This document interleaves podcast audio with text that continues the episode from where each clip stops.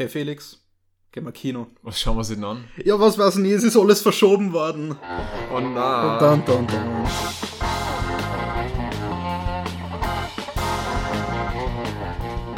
Gut, äh, hallo bei der zweiten offiziellen Folge von Gamer Kino. Mit mir, dem Felix. Und mir, dem Jan. Hallo. Wir, wir sind ein Serien-, Film-, Games-, alles Podcast. Alles, was nerdig ist. Genau. Und heute sind, bin ich traurig. Ich bin traurig.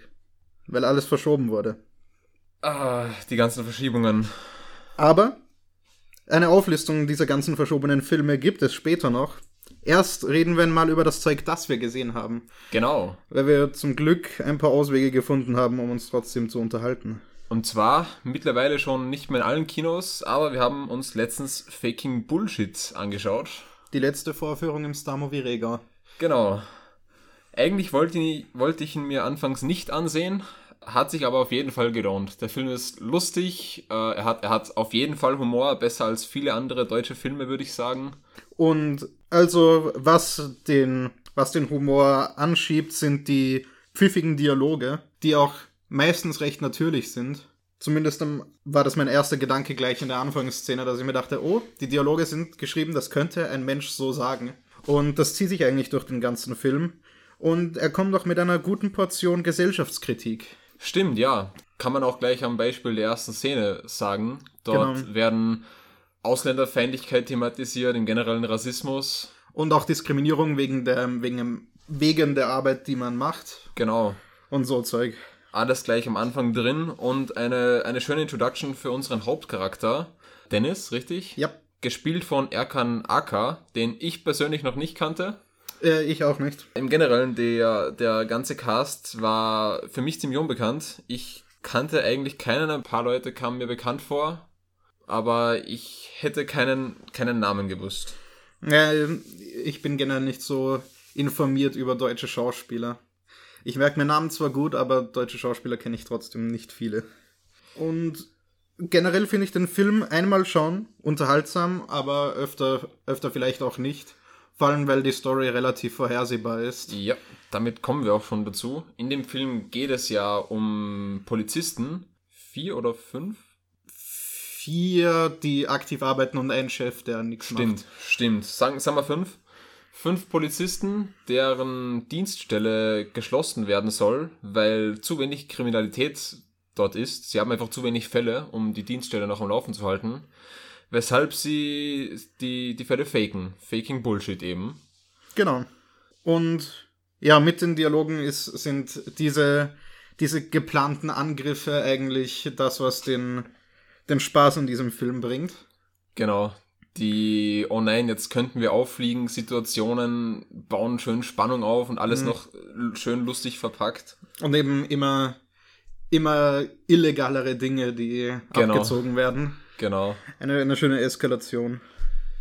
Gut, was wir auch letztens gesehen haben, ist Swiss Army Man. Ja, Der ist zwar schon älter, ich glaube 2016. 2016, oha.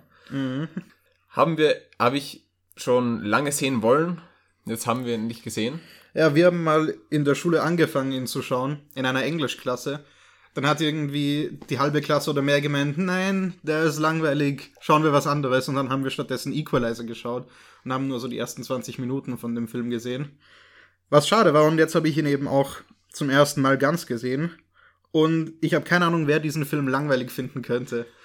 Obwohl ich es schon oft von Leuten gehört habe, als größte Kritik des Films, dass sie ihn langweilig fanden. Ja, Ich selbst fand ihn aber eigentlich super lustig und die ganzen komischen Ideen, die da, die da drin irgendwie verfilmt worden sind, äh, geben, geben dem Film nochmal so eine, so eine eigene Persönlichkeit.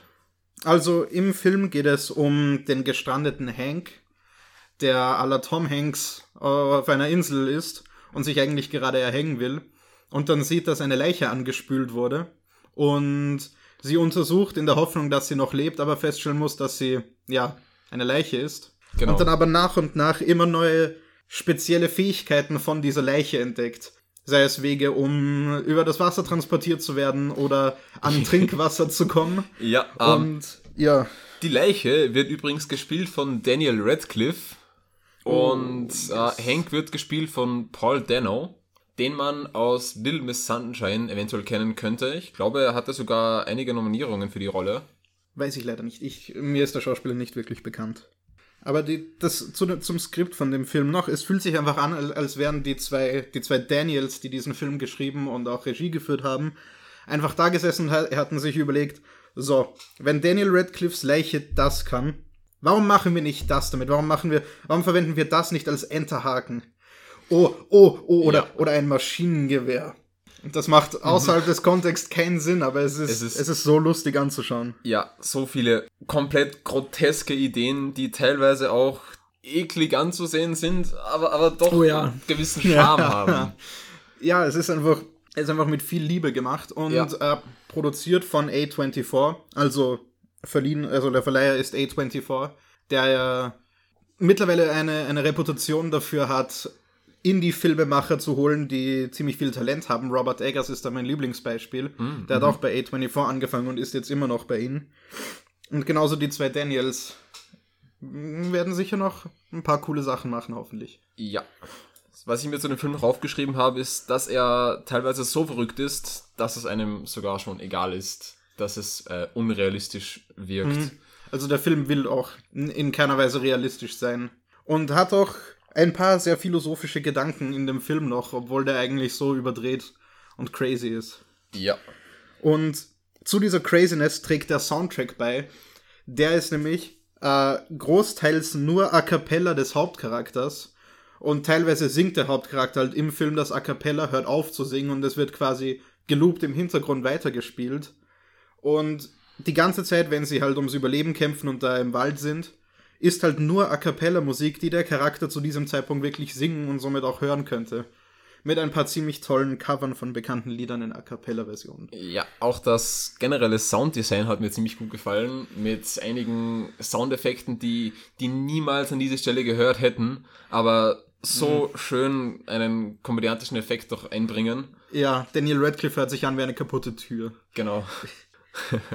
Also, der Film ist auf Amazon Prime verfügbar. Also für alle, die ja. Prime haben, schaut ihn euch an. Er ist nur 97 Minuten lang, also eine ganz okay Laufzeit. Ja, eine Standard-Spielfilmlänge. Ja, mittlerweile eigentlich. unterdurchschnittlich. Genau, mittlerweile sind ja alle Überlänge. Er vergeht relativ schnell. Auch wenn manche sagen, dass er langweilig ist. Genau. Lass dich nicht ablenken von diesen Argumenten. Ja. Was wir auch gesehen haben, ist Vampires vs. The Bronx. Oh, Über den boy. haben wir in der letzten Folge, Folge kurz gesprochen. Der ist relativ neu auf Netflix. Sehr leichte Unterhaltung. Mm, ja. Ich sehe die, die, die, guten Ideen, die die Schreiber hatten. Mhm. Und dass sie wirklich halt Herzblut in diesen Film gesteckt haben, aber es wirkt doch teilweise recht amateurhaft, weil zum Beispiel die drei Hauptcharaktere null Charakterisierung haben. Wir wissen quasi nichts über die. Außer das, was uns verbal gesagt wird. Ja. Es, er, er ist teilweise ganz, ganz hübsch anzusehen. Die, die Kameraarbeit ist wertig und ja.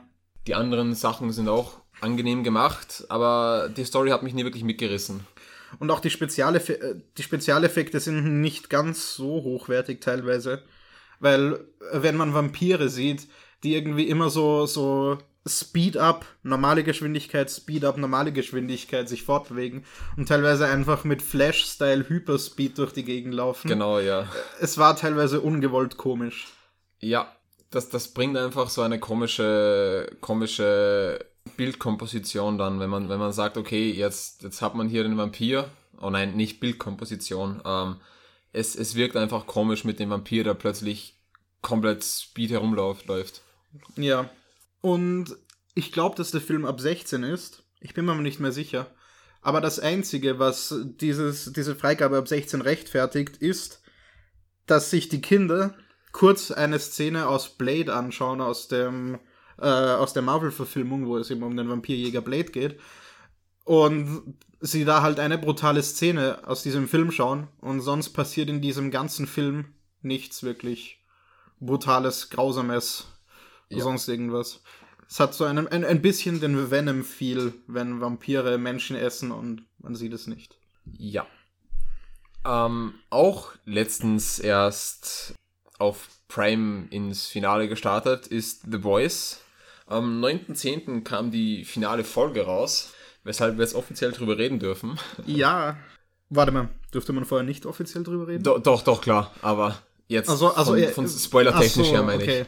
Also, äh, Spoiler, weil bei Serien ohne Spoiler über Serien zu reden funktioniert irgendwie nicht. Ja. Vor allem auch Spoiler für die erste Staffel, wer die noch nicht gesehen hat. Stimmt, stimmt. Auf jeden Fall nachholen, wenn man die noch nicht gesehen hat. Genau. Aber ich glaube, wir müssen gar nicht so arg über die, über die Story selbst reden, weil es so viele andere tolle Dinge zu loben gibt an dieser Serie. Und wir eh nicht unbegrenzt Zeit haben. Stimmt.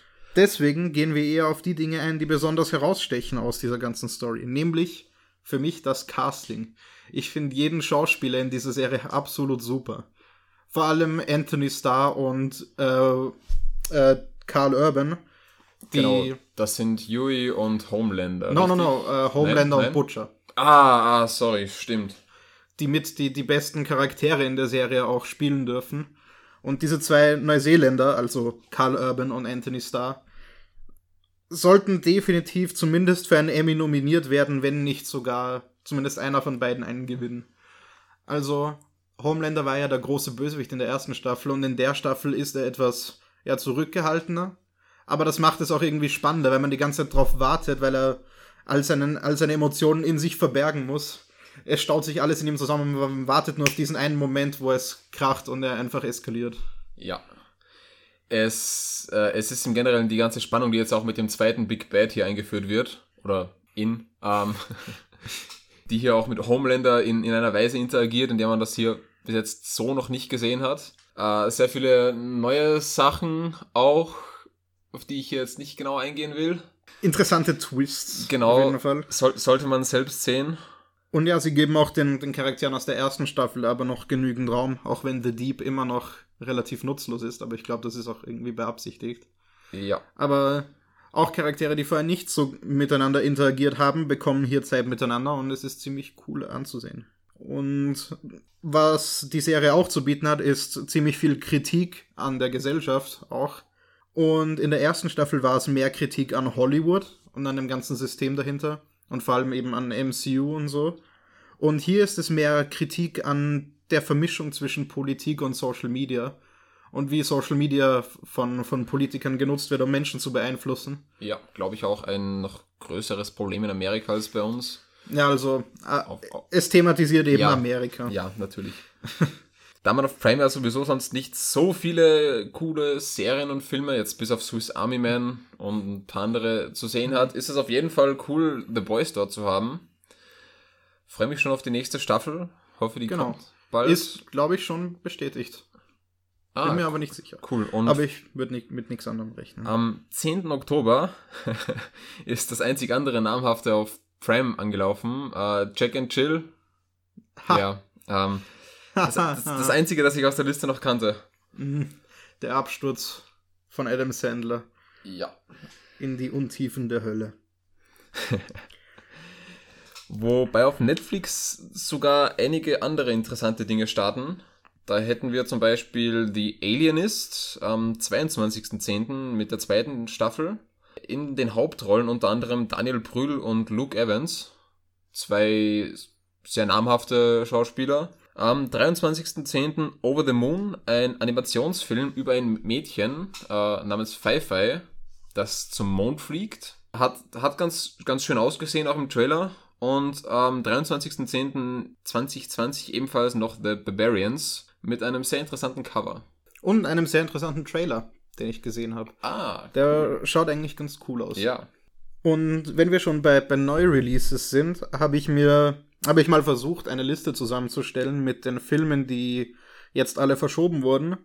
So die wichtigsten, die, die mir halt wichtig waren. Und dann noch eine Liste mit Filmen, die jetzt dieses Jahr tatsächlich noch rauskommen. Stand heute, 15.10. Und äh, die Filme, die verschoben wurden, sind zum einen The King's Man auf Februar. Auf den, hätte ich mich schon Ja. so gefreut. Der hätte ursprünglich, glaube ich, sogar im Oktober jetzt kommen sollen oder im November. Ja, Auf, auf jeden Fall, ja, wäre da schon ziemlich nahe gewesen und jetzt müssen wir bis Februar warten. Bisschen schade. Dann äh, No Time to Die, der mir jetzt noch eher egal ist, aber ich kann verstehen, dass Leute da etwas traurig sind, dass der jetzt erst im April kommt. äh, der Titel sagt mir gerade nichts. Was ist? Der neue James Bond. ah, natürlich, natürlich. Ja, der hätte ja ursprünglich schon im Sommer kommen sollen, ist dann verschoben worden auf eigentlich ja jetzt Herbst. Ja. Und jetzt wieder noch auf April bzw. den 31. März. War ja auch der erste, der wirklich Corona-mäßig verschoben wurde, der erste große Film. Yep. Dann wurde jetzt, ähm, also ursprünglich wurde Wonder Woman auf ziemlich genau den Starttermin von Dune verschoben, über das haben wir eh geredet. Ja. Und wie zu erwarten wurde jetzt Dune von Dezember wieder verschoben, aber auf Oktober 2021.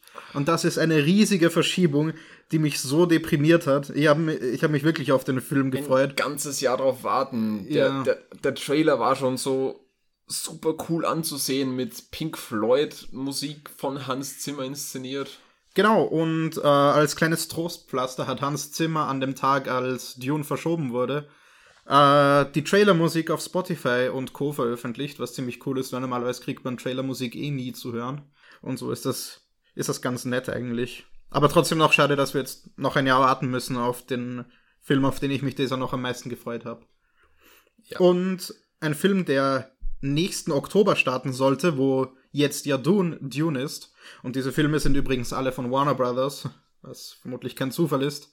The Batman sollte nächsten Oktober anlaufen und ist jetzt auf 2022 verschoben worden. Das fand ich, fand ich auch etwas schade. Genau, der ist ja schon öfters wegen Corona verschoben worden. Da gab es ja einerseits das mit Robert Pattinson, der selbst erkrankt war. Äh, zu dem Zeitpunkt, dann, wenn der Trailer rauskam, ist auch erst ein sehr kleiner Teil wirklich abgedreht gewesen, weshalb man noch sehr wenig vom Riddler zu Gesicht bekam. Ja, der, der sollte in The Batman sein. Mhm, ja. Und, aber so eine, so eine weite Verschiebung rechtfertigt das, glaube ich, trotzdem nicht. Ja. Ich schätze, es ist eher, weil, ja, weil man Platz für Dune machen will. Und sich jetzt von all den Warner Brothers Filmen alle gegenseitig verschoben haben wieder.